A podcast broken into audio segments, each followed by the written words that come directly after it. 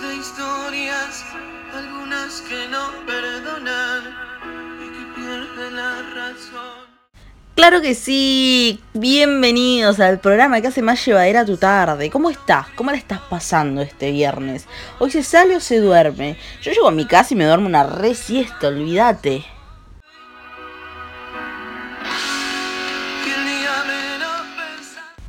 Bueno, hoy vamos a hablar un poco del origen de la radio, porque este año se cumplieron 101 años de la primera transmisión. Veamos.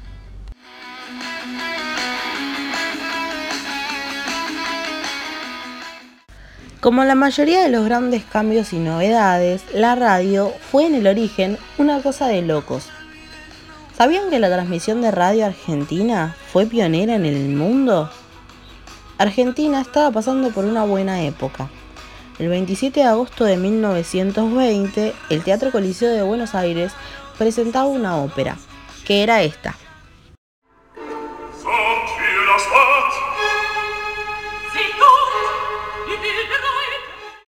Pero eso no nos importa. Acá lo importante es que en una terraza, cuatro radioaficionados, que les decían los locos de la terraza, y tenían un poquito de razón con el nombre que les pusieron, porque, o sea, lo que se animaron a hacer fue una locura. Instalaron entre la cúpula del teatro y una casa cercana una antena. Una voz engolada abrió así el camino a lo que sería la historia de la radiofonía en nuestro país. La instalación del nuevo medio llevó su tiempo. En el momento de la emisión en Buenos Aires solo había alrededor de 50 receptores de radio. Esa primera transmisión fue escuchada por apenas 20 personas. Pero ustedes qué dicen? ¿Que esta se considera la primera transmisión de radio? La verdad es que no sabemos, porque ya se habían hecho emisiones esporádicas, sin ningún tipo de continuidad en el tiempo. Esta es la diferencia fundamental con la empresa de los locos de la azotea. Radio Argentina utilizó por primera vez el lenguaje de la radio y la constancia de transmitir todos los días en un mismo horario.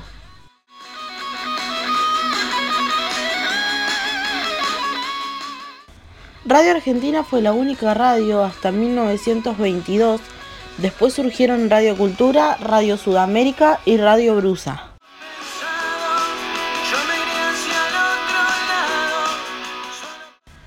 Más adelante aparecieron los radioteatros. Al principio estas transmisiones presentaban muchas dificultades porque no se lograba la comodidad para el oyente.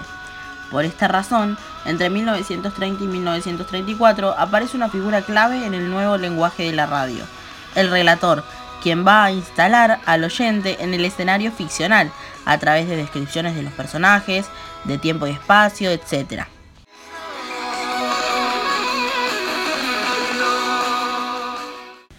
Y listo, gente. Este es un mini recorrido por los comienzos de la radio.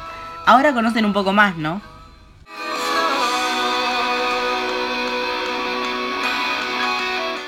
Y acá me despido yo, que terminen su tarde excelentemente bien. Nos vemos la próxima.